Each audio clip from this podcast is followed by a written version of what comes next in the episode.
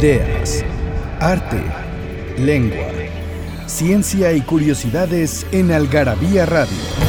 O lo que es lo mismo, una hora de palabras, biografías, inventos, historia, literatura, efemérides, música, letras, frases, cine, datos inútiles, entretenimiento y mucho más en esta dosis de algarabía lista para escucharse. Algarabía Radio. Porque todo tiene un comienzo, Inkipit. Nadie que hubiera visto a Catherine Morland en su infancia habría podido imaginar nunca que estaba llamada a ser una heroína. La abadía de Northanger, Jane Austen. Hola, ¿cómo están? Buenas noches, buenos días, buenas tardes. Carlos Bautista Rojas, ¿cómo estás? ¿Qué tal, Pilar? ¿Cómo estás? Soy Pilar Montes de Oca y aquí está Daniel Moral. Buenas noches. Y como siempre, estamos acompañándolos en este espacio de Garabía Radio, que ustedes pueden pues disfrutar o sufrir. Pues yo digo que es eh, acompañar, ¿no? O sea, es- Acompañarse de él en cualquier momento, sin miramientos y atascarse de uno tras otro si quieren, o no volverlo a oír en su vida también. y bueno, hoy tenemos un tema que a mí me encanta, porque obviamente tú sabes, Carlos, que las mujeres nos encantan los chicos malos. A mí en particular, creo que es lo que, los que más me gustan, los que más me han gustado en la historia de mi vida, los chicos malos. Pues yo creo que son los que siempre generan polémica. ¿A ti las los- chicas malas? No, me da igual. Sí, de- yo, no tengo, yo no soy de más Y democrático. Daniel, ¿a ti las chicas, las chicas malas o no? Sí. Es que las otras son muy aburridas, ¿no? Sí, pues te hay de todo, ¿eh? Dicen que las chicas buenas Ajá. se van al cielo eh, y las chicas malas se van a todos lados. Van a donde quieren. sí, A donde claro, quieren. sí. Exactamente. Entonces, Los chicos malos, pues es nuestro más reciente libro del acervo Algarabía. Así es, y pues es justo una breve recopilación de algunos personajes que ya hemos publicado en la revista. Eh, pues por ejemplo hablamos de la muerte, eh, el infierno, el infanticidio, los instrumentos de tortura, el sadomasoquismo, el LSD, las enfermedades de la opulencia, la comida rápida, eh, pues los... Ah, o sea, este, está interesante porque no solamente son personas malas, Ajá, son también entidades. sino ¿no? entidades y cosas malas, ¿no? O que están consideradas malas. Sí, que están consideradas porque no necesariamente eh, tienen que ver con la maldad, ¿no? Sino Por ejemplo, que- el LSD, pues no es malo, ¿no? No, si te das nada. cuenta que Aldous Huxley eh, tuvo una muerte increíble gracias al LSD. Sí, quería tener una muerte lúcida y y sobre todo que es eh, de, las, eh, de los alucinógenos que no genera eh, síndrome de abstinencia ni codependencia. O sea, lo puedes dejar de tomar en el momento que quieras, o sea, y no te ocasiona ningún problema. Es cierto eso, ¿eh? Muy interesante y es bueno Timothy Leary, y ahí les contamos la historia de Timothy Leary, de cómo experimenta, cómo él trabajaba en Sandos, en estos Así laboratorios es. que se llaman Novartis, y, y cómo logra hacer el... ¿Y, y qué más? ¿Qué otros personajes? Pues también tenemos personajes míticos como los dragones, que pues son las, es la única figura eh, pues en la psique de todas las culturas, de todas las leyendas originarias. Eso sí me impacta. No hay ni una cultura, incluyendo la mexicana, con Quetzalcoatl, que no tenga una serpiente que escupa fuego, un, o un dragón. Sí, sí, la figura del dragón. Hasta los inuit, allá en cuando vivían en sus iglús, y digo, ahora ya no, ya no, ya, ya no tienen esas costumbres, pero en sus tiempos, que su cultura era bastante rudimentaria, bastante básica, hasta en sus leyendas tienen, tienen dragones, ¿no? Eh, hablando también de personajes míticos, hablamos de los aluches y chaneques, de, de estas Ay, sí, ahorita ahondamos en ellos, que me encantan. Ajá. Y ya entre los personajes de la historia, los verdaderos, hablamos de Julio César, que hasta la fecha sigue siendo como el chico malo de, de- por ejemplo, los franceses no lo toleran. Es- es- eh, si quieren representar a alguien maloso, le ponen César. ¿no? También tú, Brutus. Sí. Este Hernán Cortés, por ejemplo, que en México lo consideramos un gran villano y en realidad es un personaje interesantísimo. de- Oye, y además cuando sacamos la algarabía de Hernán Cortés no vendimos nada. Exacto, porque pues la, la bueno, gente... no nada, no nada, pero Sí, mucho sí, la menos gente en lo odia, ¿no? Casanova, que hay, hay muchos mitos alrededor de él. Eh, los forajidos del viejo oeste, Henry Miller, Que entre los forajidos está Billy the Kid y todos estos, ¿no? exacto, todos los pistoleros. James, ajá. Ajá. Eh, Henry Miller, que pues es considerado un casi un perverso de la literatura. Los cineastas del lado oscuro, que son Cronenberg, David Lynch, Kubrick, Haneke, Hitchcock. Sí, todos los que son cabrones, ¿no? O fueron cabrones. Eh, hablamos de los beatniks, eh, Jack Kerouac, también que, que este, pues más, de- más que Es un que sí son, sí son chicos malos en el sentido de que rompieron las estructuras malo. Así es. de la forma de hacer literatura y de, y de enfrentarse al, al mundo de los jóvenes del siglo. Eran los existencialistas, digamos, ¿no? Así es. Y los Rolling Stones, que justo este año cumplen 24 años de gira ininterrumpida.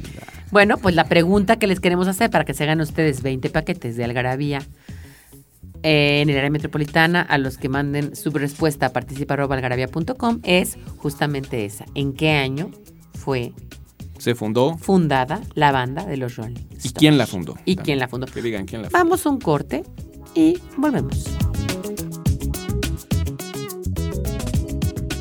Pasión por las palabras. Palabrafilia. Ecuménico.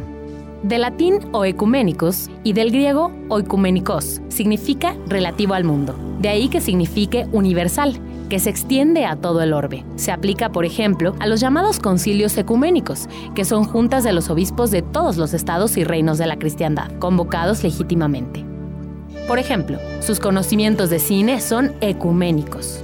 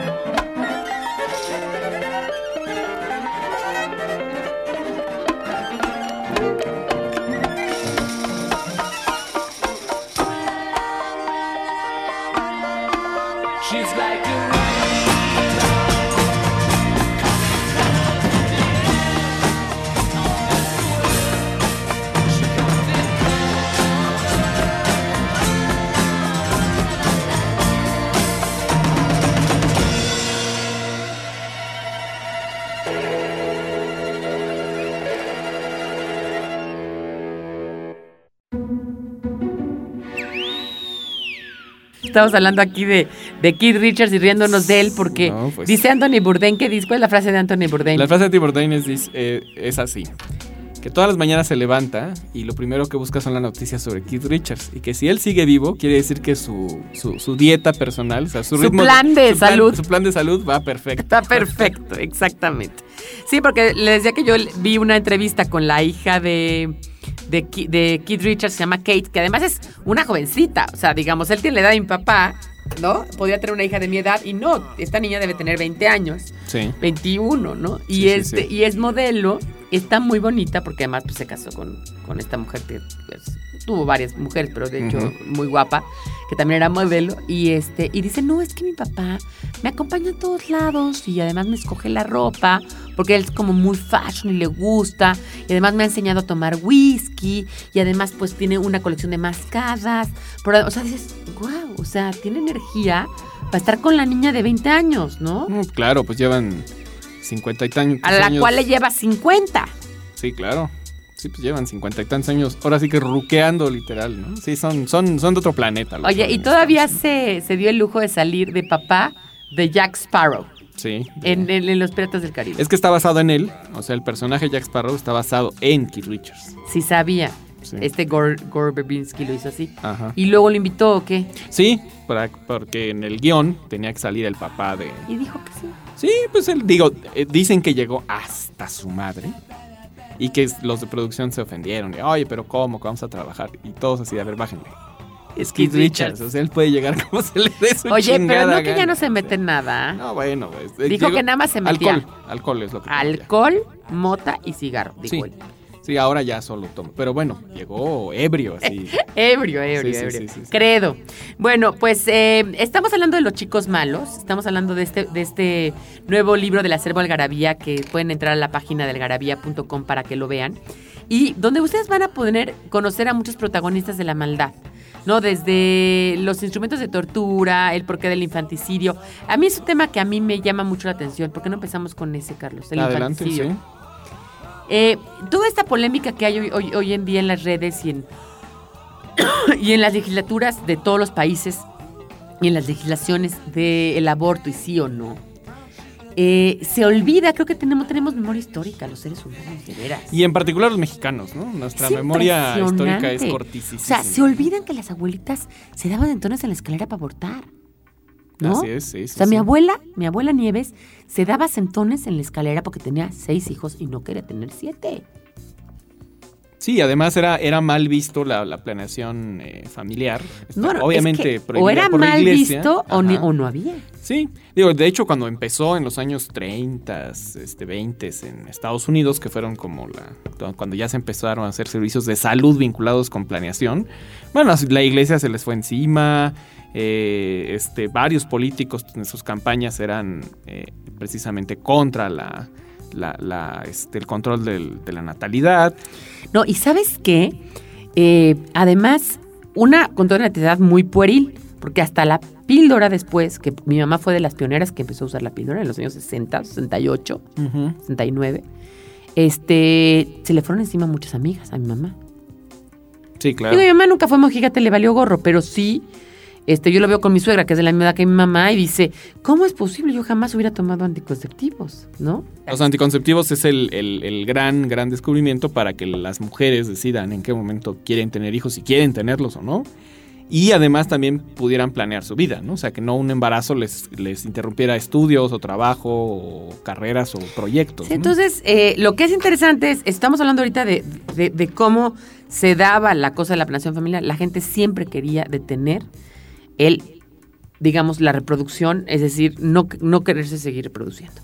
Esa es una realidad. Y lo dice Marvin Harris, y ahorita vamos a hablar justamente de este famoso mito del imperativo procreador. Y vamos a un corte y volvemos. Frases que hicieron historia. Dije que el alma no es más que el cuerpo, y dije que el cuerpo no es más que el alma, y que nada, ni Dios, es más que uno mismo. Walt Whitman. Datos inútiles, numeralias, frases y explicaciones que nadie te había dado en Algarabía Libros. Aquí cabe lo que no cabe en otras partes, el origen de las letras, palabras y lenguas, la ciencia y la historia explicada para todos, nuestros vicios y los mitos que nos rodean. Encuéntranos en redes sociales como Algarabía Libros.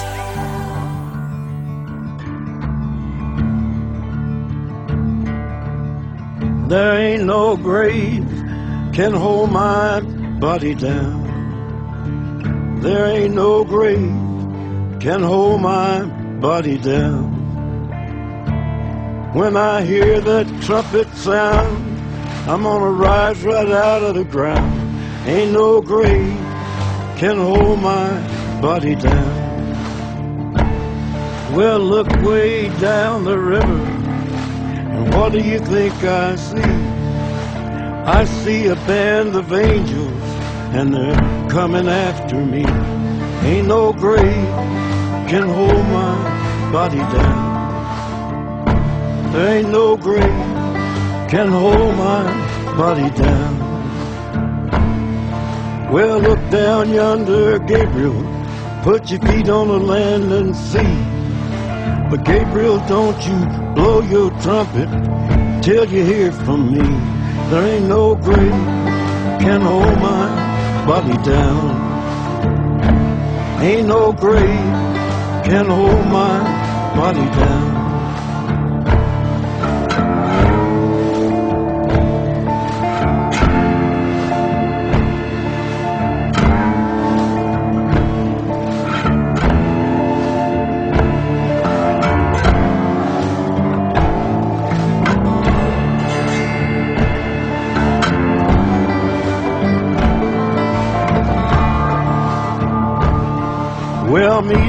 Jesus, meet me. Meet me in the middle of the air. And if these wings don't fail me, I will meet you anywhere. Ain't no grave can hold my body down. There ain't no grave can hold my body down. Well, meet me, mother and father. Meet me down the river road.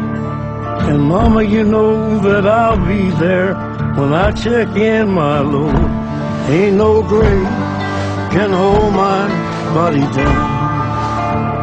There ain't no grave can hold my body down. There ain't no grave can hold my body down.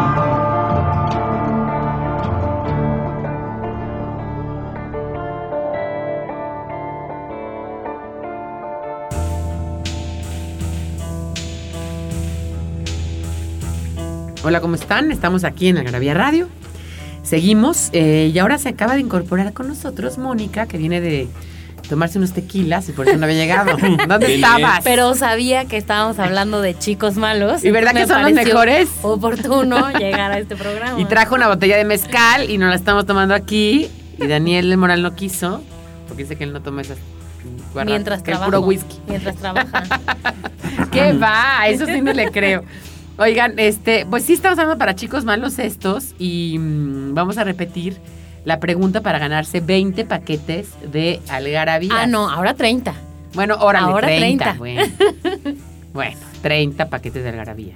Participa arroba algarabía.com. Así es. ¿En qué año y por quién fue fundada la banda de los Rolling Stones? ¿No? Sí, sí, sí. Bueno, y este, estamos hablando del, del mito del, del- del imperativo procreador de Marvin Harris. A ver, cuenta. Bueno, pues durante muchos siglos eh, la única forma de, digamos, eh, evitar la, la concepción, pues obviamente no, no había este, anticonceptivos como los conocemos ahora. Eh, los condones, que eran muy raros, digo, sí se usaban, pero eran más De para- tripas, de algo. De tripas de borrego. De borrego Muy de gato. higiénico. Pero además de que Ah. no era muy higiénico, pues era más por un... por, eh, no tanto para evitar la concepción, porque no era 100% seguro. No. Eh, era más por un rollo este, Porque erótico, ¿no? Era aparte, más... sí. O sea, Porque eh, además nunca eran suficientemente, o sea, no embonaban, no, pues no son de látex como ahora que embonan, ¿no? Ajá, sí, no, no, no. No, entonces. ajustan. o sea, que ajustan, ¿no? Entonces, no. Y, y ahorita que estás diciendo tú de que durante años, hay, hay una cosa que tenemos que decir antes de entrar a, a esto. Marvin Harris eh, y varios antropólogos tienen la teoría de que durante muchísimos, muchísimos, muchísimos siglos el asunto de la sobrepoblación siempre estaba, estaba digamos, eh, regulado a través de tengo sobrepoblación, entonces genera falta de comida por la sobrepoblación y entonces se muere la gente, como en el caso de los mayas, o hay una guerra que genera, ¿no? La- o hay una hambruna, o, o sea, de alguna manera siempre se lograba hacer una homeostasis, ¿no? Un equilibrio que lograra que la cantidad de personas y la cantidad de comida fuera suficientemente Equilibrada. Sí, pero a partir de la revolución eh, industrial empieza a haber un excedente y entonces empieza a, a necesitarse que la gente se muera de alguna manera. ¿no? Así es, de hecho, este, pues eh, eh, era muy peligroso eh, interrumpir el, el embarazo, por ejemplo, esto de que quienes eh, provocaban abortos o no sé, pues metían ganchos y cosas por el estilo, pues en realidad lo que, lo que provocaban era la posible muerte de, de la mujer, de la madre, y pues lo, lo más, digamos, económico o este, menos riesgoso era tener al niño, y una vez que se tenía el niño, entonces o si bien le iba al niño, pues regalarlo a un orfanato o este, abandonarlo, o de plano matarlo. Esa historia que hay en muchas películas no es mentira, no es nada más de las películas. La historia de, De- dejar al. De dejar a los niños en la puerta de las iglesias, de dejar a los niños en la, casa puerta de alguien. de las monjas, en la casa de alguien. O simplemente por cuestiones religiosas, porque pues igual era una mujer que este, pues tuvo ahí su, su amantillo y no era casada, y para no ser este pues tildada o o rechazada, Estigmatizada. estigmatizada por la sociedad, pues prefería este, deshacerse del niño una vez que, que naciera. Pues apenas surgió un, un- un- un lugar en, creo que fue Irlanda, que salió un- ¿Cómo una, no? serie, una serie de, de, este, de, La de una fosa- Filomena. una fosa clandestina con doscientos y tantos cadáveres de, de bebés. En la película Filomena, que estuvo nominada al Oscar, no sé si la vieron ustedes. No, esa no la vi. con Judy Dench. Eh, eh, ella, esta mujer es una mujer que en 2002, 2003 trata de buscar a su hijo porque la meten a este, a esta fosa, perdón, a este convento donde está la fosa y este le quitan a su hijo y lo dan en adopción. Ella sí se entera que lo dieron en adopción a unos gringos O sea, la pero después de película muchos es tiempos. de una historia real. de una historia real. Y este lugar se llama Las Hermanas de la Magdalena. Y también hay una película que se llama The Magdalene Sisters, donde hablan un poco de estos conventos donde a las mujeres las metían ahí para tener a los hijos y luego los regalaban o los mataban. Ujú. No, Apenita propiamente. salió una, una fosa clandestina con más de 200 cadáveres de bebés. En Irlanda. En Irlanda. Y eso es una, imagínate, este, como práctica social. Y eso es hace poquito, estamos hablando de hace 50 años, 40 años. Imagínate lo que era en el siglo XIX, ¿no? Imagínate. Sí, porque eso estamos hablando de los años 60, ¿eh? Ujú. Esto es de los años Sí, sí, sí, 50, sí, sí. 60, del siglo pasado, siglo XX. Tú imagínate en el siglo XIX cuando no había alternativas. Hay, ¿Vieron una película que se llama El secreto de Vera Drake?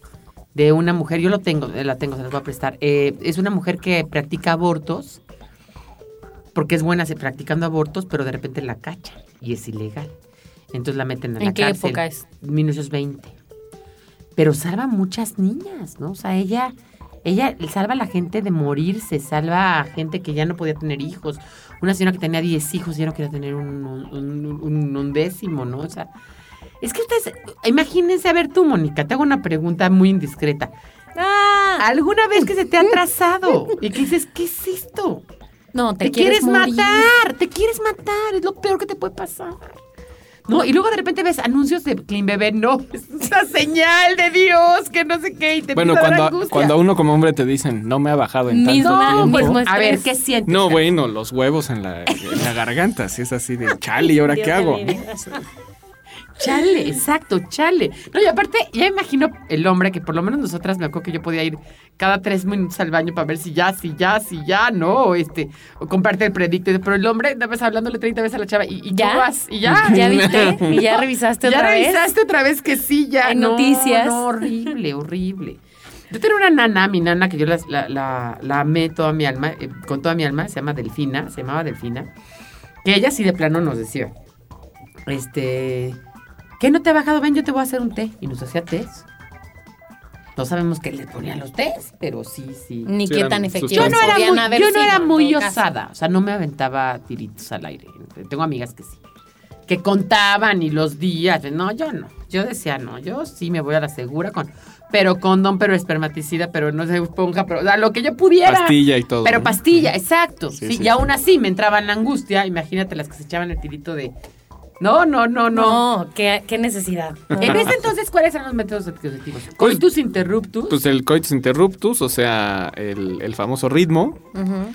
Y eh, pues ahora sí que La abstinencia. Pues, la- más bien la, la Santísima Trinidad, ¿no? Porque no, no, había, no había nada este, científico desarrollado, ¿no? Aquí se dice, por ejemplo, en, la- en las sociedades preindustriales, se indica que entre 53 y 76% practicaban formas directas de infanticidio. Es decir, que, o sea, ya, ya nacido el chamaco, o dejaban Sí. que se muriera, o lo abandonaban. A ver, aquí está la diferencia entre aborto y infanticidio. Sí, ¿no? sí, sí. Aborto es antes de que nazca. Infanticidio es ya nacido el chamaco. Sí, sí, sí. O sea, ya naciendo el chamaco, entonces o los abandonaban o de plano dejaban que se muriera. De hecho, Newton estuvo a punto de morir de esa forma. ¿eh? Tú me habías comentado una vez, a ver, Que- por cuéntanos. Porque nació un bebé, pues eh, Newton nació este, prematuro, muy chiquito, muy débil. Este, dijeron, no, pues, este niño no va a sobrevivir. Entonces, su papá acababa de morir. Y era común, ¿verdad? Que muchos murieran. Era muy común. Entonces lo dejaron, así lo abandonaron en, en el, en el, pues digamos, como el lugar donde nació, así donde una especie de cunero. Dijeron, pues a ver si sobrevive el chamaco, ¿no? Así casi lo dejaron ni, ni tapadito ni nada, así de, "Ah, pues a ver, a ver qué pasa con este escuincle, ¿no? Y la mamá en parte quería que se muriera porque ella ya estaba este, involucrándose con otro señor. Entonces no quería tener un hijo de su anterior matrimonio que le fuera como, como estorbo con el rollo de la, de- del vínculo con el, con el nuevo, con el nuevo marido, ¿no? Entonces, de alguna forma quería que se muriera el niño. Y de verdad lo dejaron a la buena de Lo Dios. dejaron a la buena de Dios. Entonces, un buen día, ah, creo que un, un, este, una este, de los sirvientes de la casa, porque Sí, sí, una tenía- nana, sí una tenían nana. cierto poder económico, se empezó a hacer cargo de él y lo empezó a amamantar y lo empezó a... Pero la mamá jamás tuvo la menor este, atención. No, no quiso, no quiso matarlo, no, o sea, no hizo nada para matarlo propiamente, pero pues lo dejó ahí casi, para que casi tampoco como... sobreviviera. Sí, para que, para que la naturaleza hiciera lo suyo y se muriera. ¿no? O sea que... Pero es impresionante lo de la naturaleza, porque se acuerdan en el temblor, bueno, ustedes no, pero yo sí me acuerdo que durante el terremoto del 85 sacaron a niños que llevaban tres o cuatro días en Bueno, los escombros. Hasta dos semanas. en los Hasta dos semanas en los escombros y habían sobrevivido. ¿Cómo es la naturaleza y cómo es las ganas de... Es así ahí la ley del más apto, el que sobrevive, ¿no? Vamos a ir un corte y volvemos para seguir platicando de eso que está súper interesante. En Algarabía Shop nos hicimos de palabras y se las pusimos a todo lo que pudimos. Ven y encuentra objetos únicos y novedosos llenos de frases y palabras, todos hechos por los creadores de Algarabía y El Chingonario. Conoce nuestros productos y sucursales en algarabíashop.com. Estás escuchando Algarabía Radio. ¿Tienes algo que decir? Encuéntranos en Twitter como arroba algarabía y en Facebook como revista algarabía.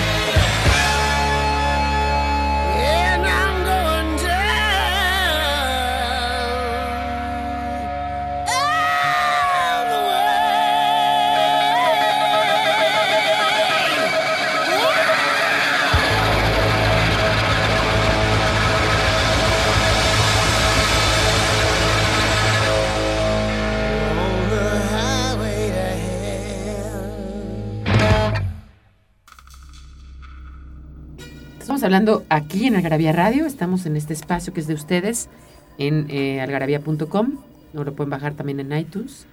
De hecho, estamos siempre ahí destacaditos. Y estamos hablando del mito del imperativo procreador. Estábamos hablando de los infanticidios, del infanticidio y de los métodos ant- anticonceptivos. Así es, bueno, otra forma era pues abandonar los niños en hospicios públicos. Eh, obviamente se, se multiplicaron estos hospicios porque pues el Estado tampoco podía este, hacerse tonto con la situación, entonces por eso empezaron a surgir muchos este, orfanatos. Y eh, pues eh, por ejemplo en, en- Francia se instalaron receptáculos nocturnos dotados de mecanismos giratorios a la entrada de los hospicios porque pues la gente tenía la, la pena de, de abandonar el niño a la luz del día. Entonces de noche, hagas de cuenta como la película de que regresabas en el blockbuster, así de el buzón nocturno. Así echabas al niño, ¿no? Ay, qué mal. Así- Había una especie como ya no de- me acordaba. Qué terrible escena. Sí, sí. Entonces se diseñaron esta especie de... Sí, de- como de estos, este, Como que hay giratoria, restaurantes. ¿no? Ajá. Sí, Ajá. sí, sí. Sí, son receptáculos nocturnos, ¿no? Entonces eran giratorios, entonces ahí ya metían al chavito y a la mañana siguiente, pues ahí lo encontraban. Y bueno, eh, las admisiones. Marcelino Panivino, ¿se acuerdan? En 1784 había 40 mil admisiones este, al año. No. Espérate, y subieron a 336 mil, o sea, niños abandonados, entre 1824 y 1833. Es decir, entre 80 y 90% de los niños recogidos en estas instituciones fallecía durante el primer año de vida. ¿Por qué? Porque no había el personal suficiente, para recursos, mantenerlo, todo. no había alimentos, el clima también, sobre todo en invierno. En invierno. O sea, era un moridero de squinkles impresionante. Me encanta el, el- el cariño de Carlos. Ajá. Era un moridero de escuincle. Pues es que imagínate, ves estas Oigan, cifras? pero esas cifras están horribles, pero una vez yo fui al albergue de la Procuraduría de la de la este, Procuraduría de la República, Sí, sí. no, perdón, la Procuraduría del Distrito Federal Sí, sí. y hay un albergue para niños ahí donde pueden adoptar, si saben alguien que quiere adoptar, pueden ir ahí a, a hacer su trámite de adopción, no es fácil, pero lo pueden hacer. Y ahí daban a niños en adopción y nos decía la, la directora que en, en la Ciudad de México, en el área metropolitana, se encuentran más o menos de 15 a 20 entre niños, fetos, desde vivos y muertos En la basura. en la basura cada ¿Diario? semana. Cada Cada semana. Cada semana. Pues sí, digo, sigue siendo un, una- o sea, un Y hoy que ya hay muchos más temas de, de- de, digamos, de anticonceptivos. Pero hay unos niveles donde no usan anticonceptivos. Pues o sea, tiene que ver con prácticas sociales más que con el cuestión económica, ¿no? Porque, por ejemplo, las sociedades que también son, o las familias que son muy conservadoras, No pues, usan anticonceptivos. no usan condón porque pues, la, la iglesia lo prohíbe, ¿no? Y aunque tengan varo, ¿no? O sea, es un asunto más de, Que es de como un poco ideología, absurdo, o sí. sea, es un asunto más de ideología o de este su dogma que por el rollo de no tener recursos. Y ¿no? también me pregunto, ¿no? ¿Cuántas de estas, cuántos de estos niños serán producto de violencia doméstica también, no? No, bueno, la, la primera causa de violencia es niño no deseado.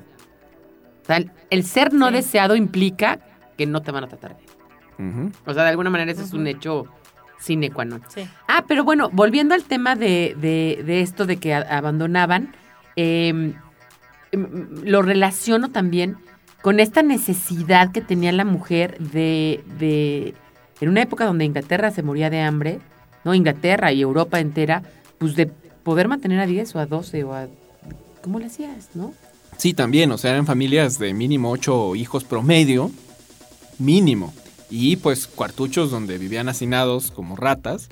Y llegaba un momento en que ya no cabían más, ¿no? De hecho, ¿te acuerdas este corto del Monty Python? De, Es este, la- de. Meaning of Life. Sí. Que llega y tiene como la casa llena de hijos, tiene como 50 hijos en la casa. o sea, Sí. Y entonces dice, hijo, cerró la fábrica y pues voy a tener que regalar los experimentos científicos, ¿no? Y todos, ¿pero por qué, papá? Pues es que, pues, eh, este... Le, le dice la chiquitita, ¿no? Le dice, bueno, ¿y por qué no usas condón, no? Si no puedes mantener a tantos hijos. ¿no? Dice, ah, es que la iglesia nos dice que cada esperma es sagrado y tenemos Ah, que respetarlo. Ah, bueno. Y entonces empiezan a cantar, a hacer un musical con la frase de que cada esperma y es lo que, dijo, lo que dijo la, la ex suegra de Victoria, que le dijo, oiga señor, ¿y cómo le hacía con 11 hijos? ¿Cómo los educaba? Ujú. Ay, no, mijita, yo no los educaba. Yo en la mañana abría la puerta de frente para que se fueran porque yo tenía un chorro de ropa que lavar. Así. Literal, Sí, sí, los sí. educó el medio ambiente. Sí, sí, sí. Pues sí. Sí.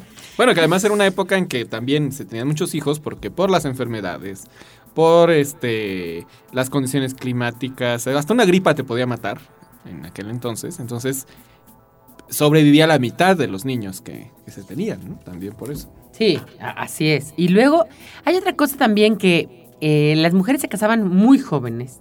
Si no es que se casaban, empezaban a reproducirse muy jóvenes. Y no hay mejor, digamos, eh, eh, aliciente a la fertilidad que la juventud. No, o una mujer que se casa a los 40 pues, o que empieza a quererse reproducir a los 40, pues no va a tener la fertilidad que tiene una de 20. Entonces, por eso siempre decimos que cuando, por ejemplo, tenemos este, personas que nos ayudan en la casa, que siempre acaban embarazadas, ¿no? Siempre están embarazadas, siempre, nunca tienen un problema de fertilidad. No, pero no, porque tienen 18, 19, 20 años, ¿no? A esa edad nadie tiene problemas de fertilidad, ¿no? Y lo que está también interesante es por qué las de Hollywood tampoco tienen problemas de fertilidad cuando tienen como 45 años todas las embarazadas. Bueno, Esas porque también tienen todo el dinero del mundo para también. hacerse in vitros y cosas Sí. así, claro. Sí, sí, sí. Bueno, el asunto es que la gente no quería tener hijos, la gente siempre procuró tener esta, esta, digamos, equilibrio entre los medios de subsistencia y los hijos, y bueno, ese es uno de los temas que Marvin Harris trata aquí y le llamamos el mito del, imperativo procreador. Y bueno, otro de los temas que también vienen en esta que estábamos hablando es el LSD Ah, claro.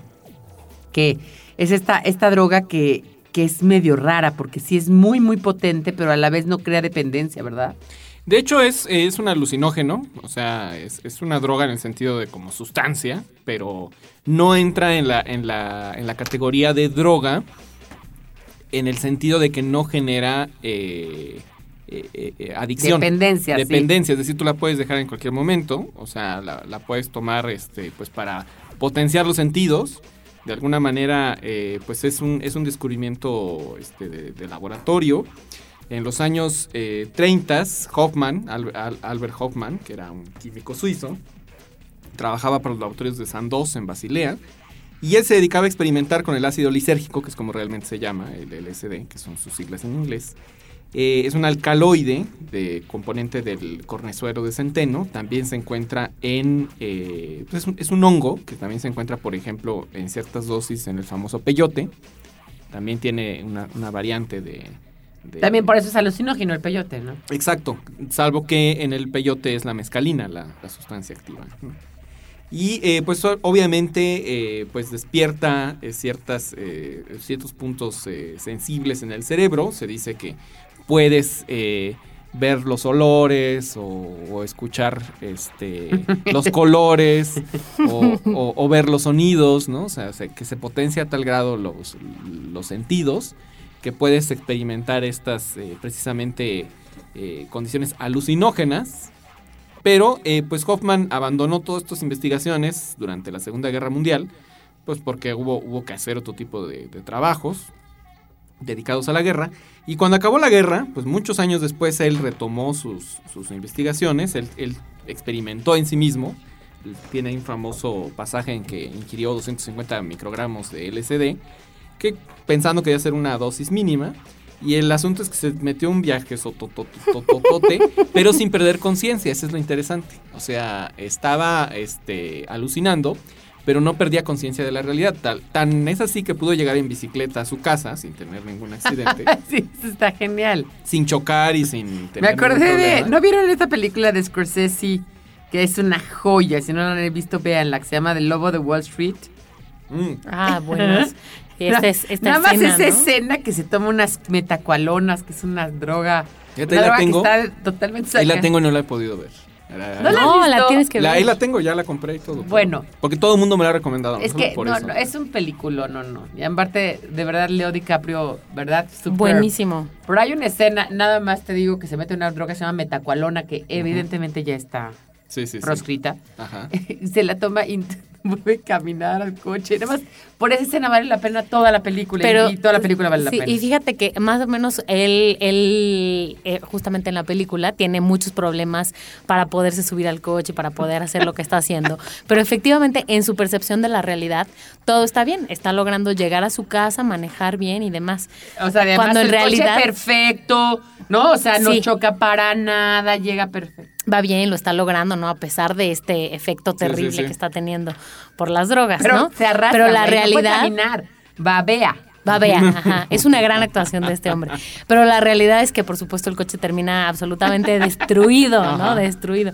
Un poco, digo, tú lo que dices de, de este De Hoffman, Hoffman es que sí llegó. llega, llega bien. Pero lo que sí dice es que está acompañado de su asistente, que seguramente le iba echando la mano, ¿no? Oye, seguramente es lo iba como ayudando. cuando un te poco. vas a la fiesta y te echas unos drinks, ¿no? Y dices, este, no, no, ayer estuvo leve, normal, no sé qué. Leve, güey. O sea, bailaste en la me, o sea, cantaste tres veces, ¿no? La de no sé qué, le pediste. O sea, no te acuerdas de que te podías acordar, ¿no? Lo que sí es que, lo que sí es que justamente habla de las ideas, ¿no? De que si bien no tenía, se estaba consciente, pero sí estaba como sufriendo con este tormento de ideas catastróficas y Sí. sí. mucha angustia, ¿no? Ah, bueno, sí, es una de las de las de, de las reacciones secundarias de, de la sustancia. Bueno, que a él le pasó porque fue una dosis enorme la que, él, se, Ujú. la que él se metió. O sea, él pensó que era una dosis pequeña. Y eh, pues una vez que pasaron sus temores, eh, sintió una sensación de felicidad y agradecimiento crecientes a medida que retornaba a, a- a la normalidad. a- a- conforme sentía que había escapado del, del peligro de la locura, pero eso más bien él, él se angustió porque pensó que, que Que- las consecuencias de la intoxicación le iban que ya a se iba a quedar así. Sí, que se iba a quedar en el así. viaje, ¿no? Oye, me he pasado un poco. Vamos a un corte y volvemos ya para despedir y para que nos acabes de contar esta historia del LSD.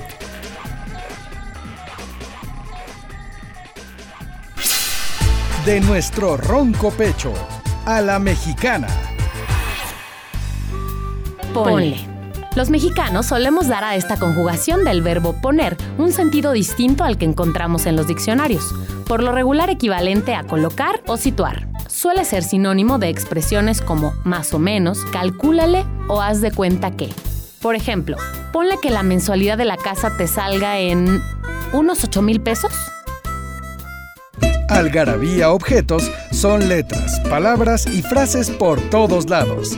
Portavasos, playeras, etiquetas, termos, libretas, reglas, vasos, mandiles, boxers, tazas, lápices, loncheras, tarjetas, portatabacos y mucho más. Encuéntralo en las sucursales de Algarabía Shop y algarabíashop.com.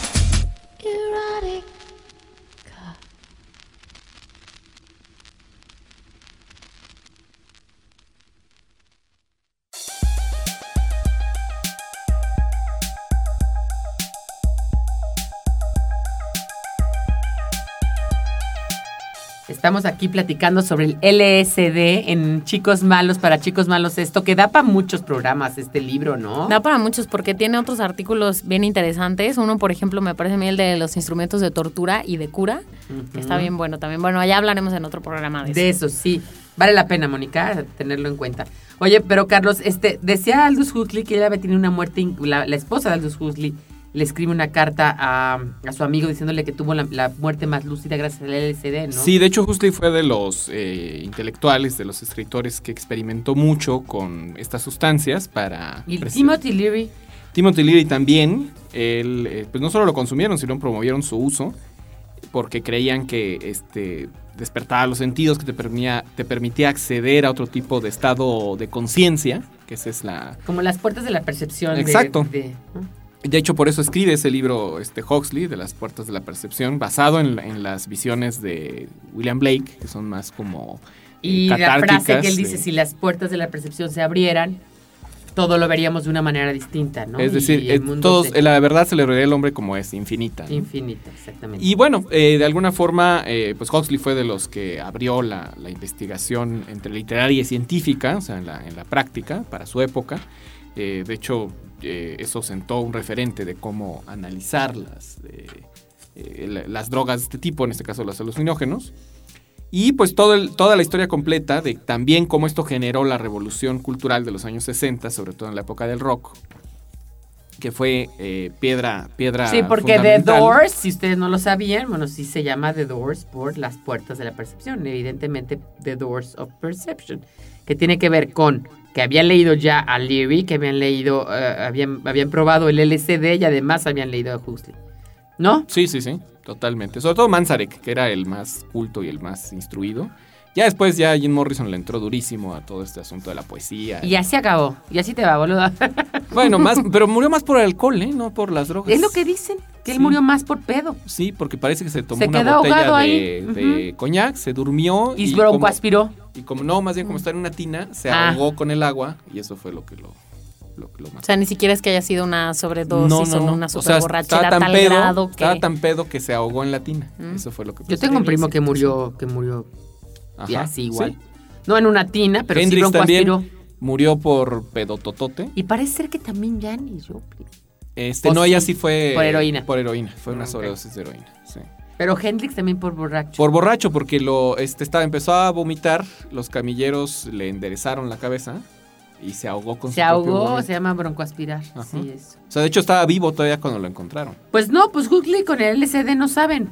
Muy bien, o sea, murió increíblemente bien, ¿no? Gracias al, al, al LSD, ya que tenía esta, esta manera increíble de, ¿no? De... Sí, en el número de drogas lo contamos a detalle esa parte de, de Huxley, su vínculo con las drogas y la literatura. Y bueno, este libro da para muchísimo, como dice Mónica. Ahí Oye, tenemos- pero nada más para decirles, de- no se preocupen por el LSD, no se preocupen para nada, no se preocupen porque no hay droga más fuerte que el amor, ya lo dijimos droga. Esa es la más jodida. No Y se se- preocupen yo digo, que el y lo LSD no es la más El fuerte. amor pone a la gente más idiota que el alcohol y la mota. Así que mejor, mejor Deja no tú le hagan. idiotas, el bajón que les No, da. hombre, el bajón que te mete.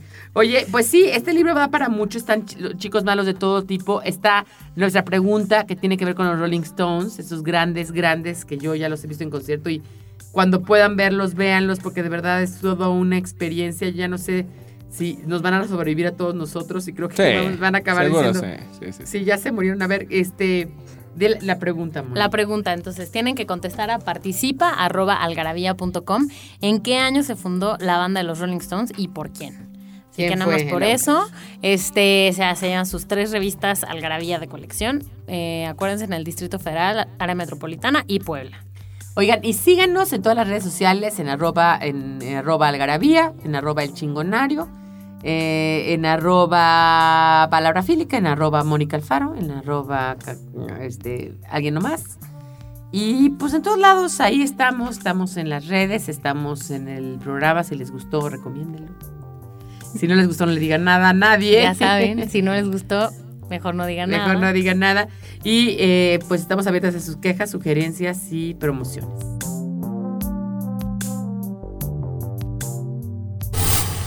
¿Quién dijo que no se puede viajar al pasado?